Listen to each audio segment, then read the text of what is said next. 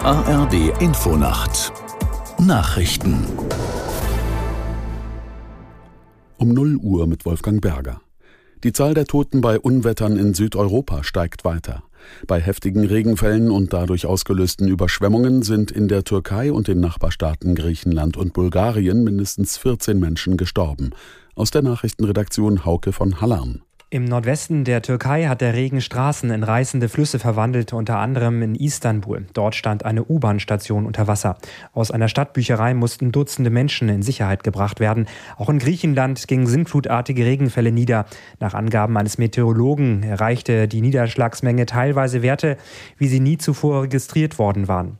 Auch in Bulgarien gab es viele Überschwemmungen. Flüsse traten über die Ufer, Brücken wurden beschädigt und die gesamte Region südlich der Küstenstadt Burgas war vorübergehend von der Außenwelt abgeschnitten.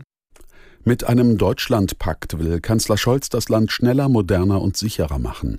In der Generaldebatte des Bundestages lud er Länder, Kommunen und die Opposition ein, daran mitzuwirken. Es brauche eine nationale Kraftanstrengung, so der Kanzler. CDU-regierte Länder reagierten teils skeptisch auf den Vorstoß. Schleswig-Holsteins Ministerpräsident Günther sagte, die Länder hätten ihre Hausaufgaben längst gemacht. NRW-Regierungschef Wüst sprach von einem PR-Gag. Es gehe um Projekte, die man schon seit langem fordere. Im US-Bundesstaat Georgia hat ein weiterer Prozess gegen Ex-Präsident Trump begonnen. Es geht um versuchte Wahlfälschung nach seiner Niederlage gegen Joe Biden.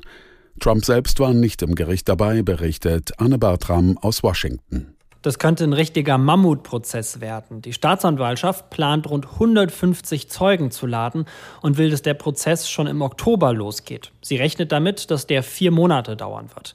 Der zuständige Richter glaubt aber eher, dass es doppelt so lange dauern könnte. In dem Prozess steht nicht nur Trump vor Gericht, sondern auch 18 Mitangeklagte.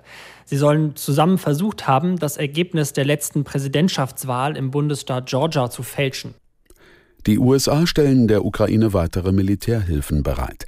Das US-Verteidigungsministerium hat ein Paket im Umfang von 175 Millionen Dollar angekündigt. Es beinhaltet Ausrüstung für die Luftverteidigung und Munition für Mehrfachraketenwerfer.